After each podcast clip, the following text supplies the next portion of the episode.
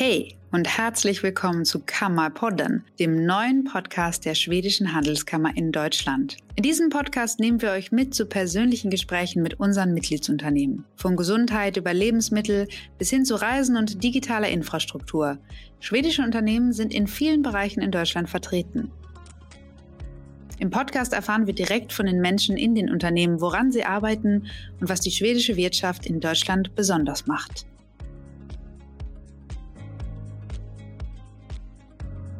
Dieser Podcast wird unterstützt von Parkstar und Rebuy Consulting. Rüberg Consulting ist der richtige Partner für europaweites Recruitment von Management und Spezialisten. Auch bei der Personal- und Organisationsentwicklung steht Rüberg Consulting Ihnen zur Seite. Alle Infos dazu finden Sie auf rüberg-consulting.de. Es gibt Neuigkeiten von unserem Partner Parkstar. Mittlerweile sind zahlreiche neue Standorte hinzugekommen. Nun sind bereits 250 Städte in Deutschland Teil der Parkstar-App. Mit der digitalen Parklösung für Unternehmen und Städte zahlen Nutzer keine Servicegebühren und Städte profitieren von attraktiven Parkraumlösungen. Mit dem Stichwort Handelskammer schenkt Parkstar jedem Unternehmen eine dreimonatige Pilotphase. Erfahren Sie mehr darüber, wo und wie Sie mit Parkstar parken können unter parkstar.de.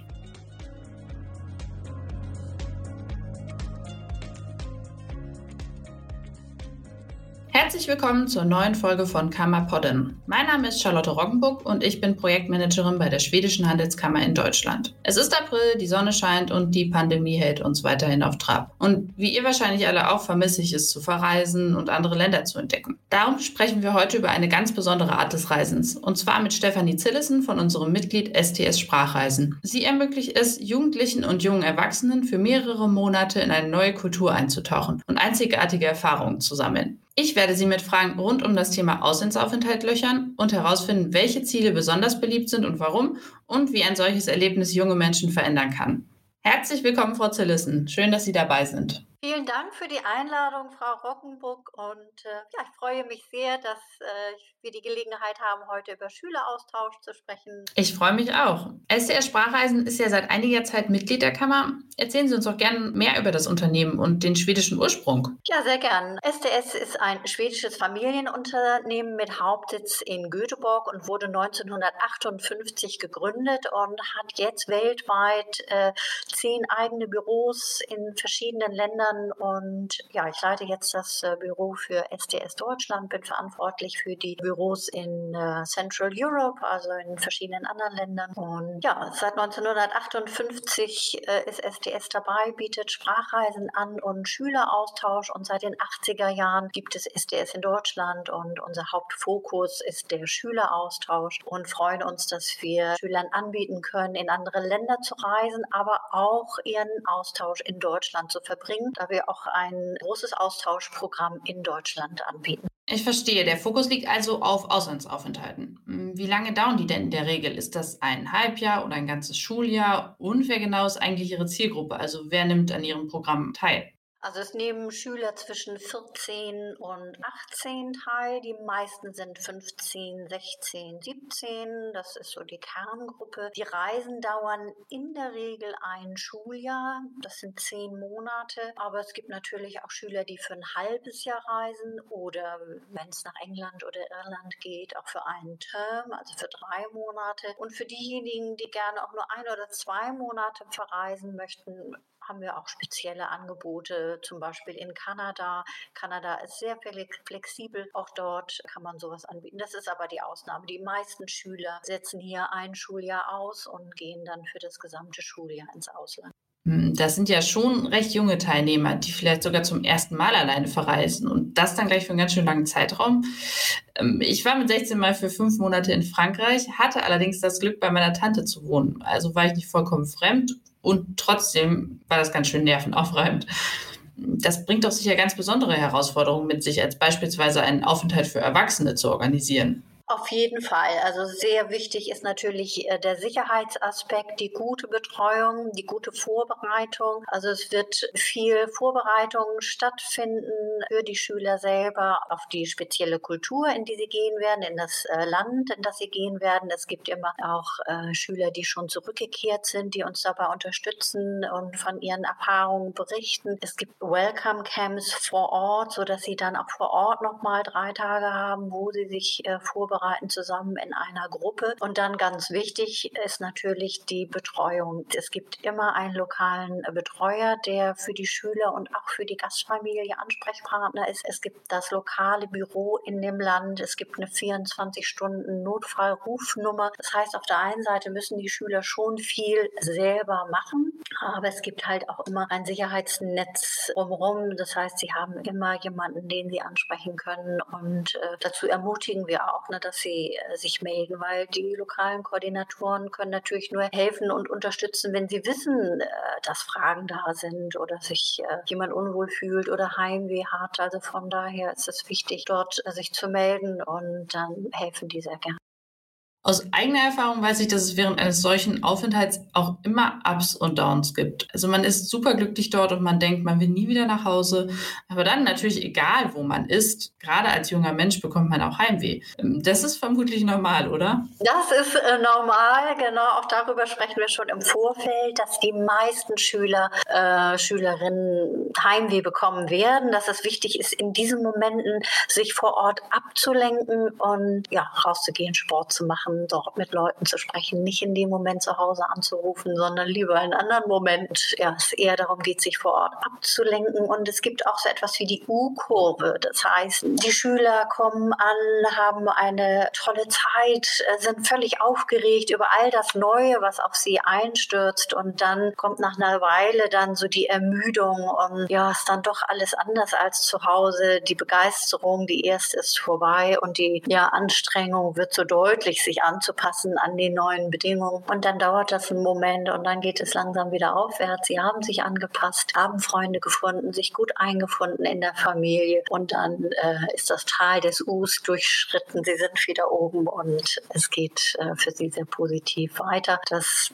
kann auch immer mal wieder passieren, ne, dass solche Downs kommen. Gerade auch zu Weihnachten haben das durchaus viele Schülerinnen und Schüler, dass sie dann einen Moment haben, wo sie vielleicht auch traurig sind, dass sie nicht zu Hause sind oder aber sich auch freuen, dass sie Weihnachten mal auf eine ganz andere Weise erleben können. Das ist ganz unterschiedlich. Das kann ich und sicher jeder, der mal für eine längere Zeit im Ausland war, nur bestätigen. Das macht einfach total viel mit einem und ich denke auch, dass es die Menschen verändert. Auf jeden Fall. Man kommt ja aus der eigenen Komfortzone raus, geht in ganz neue Situationen. Äh, man findet sich vielleicht auch in ganz anderen Rollen wieder als äh, zu Hause. Zu Hause war man vielleicht die Erstgeborene und äh, dort ist man irgendwie die Jüngste zum Beispiel. Also es sind ganz andere ja, Familienkonstellationen, in die man kommt, in denen man sich ganz anders erlebt, die andere Kultur. Ja, und keiner kennt einen. Man ja, ist ganz ohne vorgefertigte Sichtweisen, trifft man auf viele Menschen und findet sich da neu zurecht und ähm, ja, kann sich da auch nochmal neu entwickeln und schauen, wie bewege ich mich in einer völlig neuen Umgebung und auch was finde ich gut an der neuen Kultur, aber aus der Ferne auch nochmal, was finde ich gut an der deutschen Kultur. Auch das schärft sich, ne, dass man sehr viel genauer wahrnimmt, wo sind die Unterschiede, was gefällt mir wo, was gefällt mir vielleicht nicht so gut in dem einen oder dem anderen Kulturkreis. Ich kann mir auch vorstellen, dass es auch spätere berufliche Entscheidungen beeinflusst, wenn man eine längere Zeit im Ausland gelebt hat. Können Sie das bestätigen? Auf jeden Fall. Also natürlich ist es immer gut, auch für den Lebenslauf, wenn dort steht, dass man fließend ist in, im Englischen, dass man Auslandserfahrung gemacht hat, dass man mutig gewesen ist, diese Aufgabe anzunehmen und alleine ins Ausland zu gehen. Das sagt ja auch für den Arbeitgeber schon eine große Menge aus. Ja, und man hat natürlich durchaus viel mehr gesehen, als wenn man nur hier bleibt und vielleicht gab es auch Inspirationen für die Berufswahl äh, durch den Auslandsaufenthalt und vielleicht neue Fächer, die man dort hatte, die äh, es hier gar nicht gibt. Auch das gibt es manchmal. Ja, das kann ich mir vorstellen. Was mich und unsere Hörerinnen und Hörer jetzt sicher noch brennend interessiert, wir haben ja jetzt schon viel darüber gehört, wer an dem Programm von SDS Sprachreisen teilnimmt und warum aber noch nicht darüber gesprochen, wo es eigentlich hingeht. Was sind die Top-Ziele außerhalb und innerhalb Europas? Ja, das absolute Top-Ziel ist äh, weiterhin die USA. Viele Schüler wachsen einfach mit den Medien auf, in denen natürlich die amerikanischen Spielfilme und Serien vorherrschen. Das heißt, dies ist besonders nah, einfach dadurch, dass man es immer in den Filmen äh, und Serien sieht. Und das ist immer noch das Hauptziel für die Jugendlichen. Also gut die Hälfte gehen in die USA. Dann sind aber natürlich auch die anderen englischsprachigen Länder sehr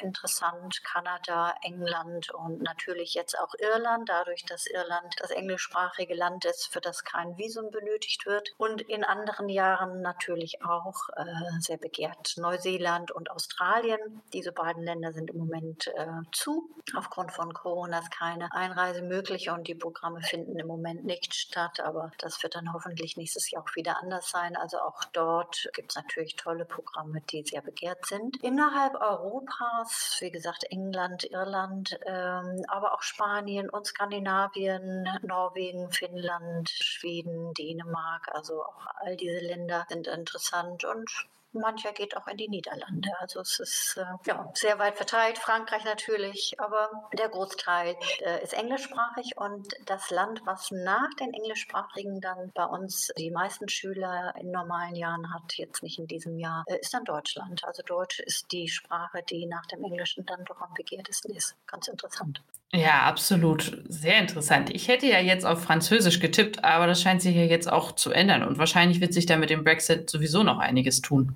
Ja, genau. Also es geht jetzt deutlich mehr hin, äh, also was das Englischsprachige in Europa betrifft, ist auf jeden Fall Irland der Gewinner. Ja, das macht Sinn. Nun werden vielleicht viele denken, klar, die USA sind natürlich aufregend, der Kulturschock vermutlich enorm groß, aber Schweden, ist das nicht kulturell sehr ähnlich? Ja, das ist natürlich sehr viel ähnlicher, als jetzt in die USA zu gehen. Das ist richtig. Aber auch da muss man natürlich vorsichtig sein, dass man nicht davon ausgeht, ja, es ist gleich, weil gleich ist es dann doch nicht. Man geht also mit der Vorstellung hin, es ist gleich und man muss ein bisschen vorsichtiger sein oder vielleicht ein bisschen genauer hinschauen. Wo sind denn tatsächlich die Unterschiede, weil sie einem nicht so ins Auge springen wie bei den USA, sodass man dann nicht ins Fettnäpfchen tritt, einfach aufgrund dessen, dass man gar nicht darauf vorbereitet ist, dass was sein könnte. Also auch da ja, ist wichtig, gerade am Anfang genau hinzuschauen, wie verhalten sich die Menschen, welche Regeln gelten und wie gehen die miteinander um. Das ist auf jeden Fall eine spannende Herausforderung, sich an diese neuen Gegebenheiten anzupassen und auch diese Chance überhaupt zu ergreifen. Ich kann mir vorstellen, Sie haben das eben schon ein bisschen angesprochen, dass das vergangene Jahr und auch die ersten Monate dieses Jahres einiges verändert haben und vielleicht auch erschwert haben. Wie hat sich die Pandemie auf Ihre Planung und Ihre Programme generell ausgewirkt? Ja, letztes Jahr war natürlich besonders schwierig, aber es sind immer noch viele Schüler, also die Hälfte äh, der Schüler sind ausgereist. Einige haben äh, verschoben, einige konnten nicht verschieben, die haben dann ganz abgesagt, aber die Hälfte ist dann doch gegangen und hat ihren Austausch gemacht. Und äh, ich fand eine Bemerkung meiner amerikanischen Kollegin sehr passend. Die sagte ja, also so wenig Probleme wie dieses Jahr hatten wir noch nie mit unseren Schülern. Schülern und they are making uh, lemonade out of lemons. Also die Schüler, die jetzt da sind, äh, machen was draus. Ich hatte auch letzte Woche noch wieder Telefonate mit Eltern, die sagten, sie sind so froh, dass ihre Kinder gegangen sind. Die hatten so eine tolle Zeit und sehr viel besser als jetzt nur hier den Online-Unterricht zu machen und im Lockdown zu sitzen. So haben sie doch da viel Neues mitgenommen und waren sehr dankbar darum, dass es dann doch hat klappen können. Und ja, dieses Jahr hoffe ich dann, dass äh, es relativ normal bis zum Sommer dann wieder losgehen kann. Das Interesse ist riesig, also von daher, das ist sehr schön. Ja, das kann ich mir vorstellen. Und auch, dass viele auch gerade jetzt, wo man nicht die Möglichkeit hat zu verreisen, vielleicht die Zeit genutzt haben, um zu planen und zu überlegen, okay, wenn das alles vorbei ist, wo kann ich dann vielleicht hin? Genau, einerseits und auf der anderen Seite, auch wenn man jetzt länger fährt in die USA beispielsweise, kann man jetzt normal nicht einreisen. Als Austauschschüler geht das. Oder auch Kanada, wenn man da jetzt die Quarantäne machen muss, zwei Wochen, lohnt sich das nicht für einen Urlaub. Wenn man zehn Monate bleibt, dann, ja, dann geht das. Ja, das stimmt natürlich. Worüber wir jetzt noch gar nicht gesprochen haben, STS Sprachreisen schickt junge Leute ja nicht nur ins Ausland, sondern nimmt auch viele auf, die nach Deutschland kommen. Ähm, woher kommen diese Jugendlichen und wie funktioniert das eigentlich? Also die kommen aus Skandinavien, aus Asien, aus Südamerika, wenig aus den USA oder Neuseeland, Australien. Also englischsprachige kommen eher selten. Das sind also schon ja, andere Sprachen, die dann gerne Deutsch lernen wollen. Und ja, wir haben ein sehr tolles Programm, ein sehr engagiertes Team, die jetzt auch während des Lockdowns viele Angebote gemacht haben oder auch machen von Cookalongs, also wo man gemeinsam online guckt oder ein Escape Room zusammenspielt online oder malt, äh, was auch immer. Also es gibt viele verschiedene Angebote und ja, sehr engagiert, um alle auch ein bisschen ja, zu unterhalten in der Zeit, wo jetzt nun äh, wirklich nicht sehr viel los ist. Und die Gastfamilien kommen aus ganz unterschiedlichen Bereichen. Zum Teil sind es Eltern, deren Kinder mit uns ins Ausland gehen, aber auch andere, die das irgendwo gehört haben und sagten, ach, möchte ich gerne auch mal machen. Oder Eltern, die selber früher als Austauschschüler unterwegs waren und dann sagen, ach, ich möchte das gerne auch zurückgeben, das, was ich selber an Gastfreundschaft erlebt habe. Und das ist ja, auch eine tolle Arbeit, die hier zu begleiten und zu sehen, ja, welche Freude das dann für beide Seiten auch bringt und für uns auch wichtig zu sehen, wie ist es für Gastschüler, für Gasteltern, dass wir nicht nur ja, die Ausreisen organisieren, sondern auch wissen, wie ist es dann vor Ort, weil wir selber einen vor Ort haben und sehen, wie geht es dann den Schülern und den Gastfamilien. Das hilft sehr der Perspektivenwechsel von der anderen Seite. Ja, das kann ich mir vorstellen und das ist bestimmt auch eine ganz besondere besondere Erfahrung für beide Seiten. Ja, das ist es. Also wir sind äh, sehr erfahren, was beides betrifft. Das Versenden ins Ausland, die Betreuung hier vor Ort, was sicherlich unsere Arbeit verbessert. Und wir sind auch einer der wenigen Unternehmen, die eigene Büros im Ausland haben und dort eng mit den eigenen Kollegen und Kolleginnen zusammenarbeiten. In normalen Jahren sehe ich die mehrfach im Jahr. Man sieht sich persönlich, wenn tatsächlich mal Probleme im Ausland auftreten, gibt es einen sehr engen Kontakt. Ich habe auch vor den lokalen lokalen Betreuern in den USA schon gesprochen äh, und die Unterschiede erklärt ne, zwischen amerikanischen Jugendlichen und den deutschen Jugendlichen. Was ja, sind so die Gewohnheiten? Womit sind sie aufgewachsen? Und dieser sehr enge Kontakt äh, ist ganz wichtig, gerade wenn dann äh, Probleme auftauchen, dass man wirklich aus einer Hand und sehr eng beieinander äh, versucht, die Probleme für alle gut zu lösen. Und es gibt ja auch denen, die an dem Programm teilnehmen, ein viel besseres Gefühl. Genau, also es ist wichtig, auch gerade für die Eltern, dass sie wissen, die Betreuung ist sehr persönlich. Ne? Wir sind einerseits international, auf der anderen Seite aber auch keine sehr große, sondern eher eine kleine, mittelgroße Organisation, sodass der persönliche Kontakt für uns immer im Vordergrund steht und ja, wir auch die sehr persönliche Betreuung leisten können. Klasse, vielleicht hört ja gerade schon die nächste Teilnehmerin, der nächste Teilnehmer zu. Vielen Dank, Frau Zillissen, für das spannende Gespräch. Ja, herzlichen Dank für die Einladung. Hat mich sehr gefreut. Vielen Dank von meiner Seite. Tschüss. Danke auch an alle, die uns heute zugehört haben. Alle Infos zu unserem Podcast und zur schwedischen Handelskammer findet ihr unter schwedenkammer.de und auf unseren Social Media Kanälen. Schön, dass ihr heute dabei wart. Hej då och vi hörs.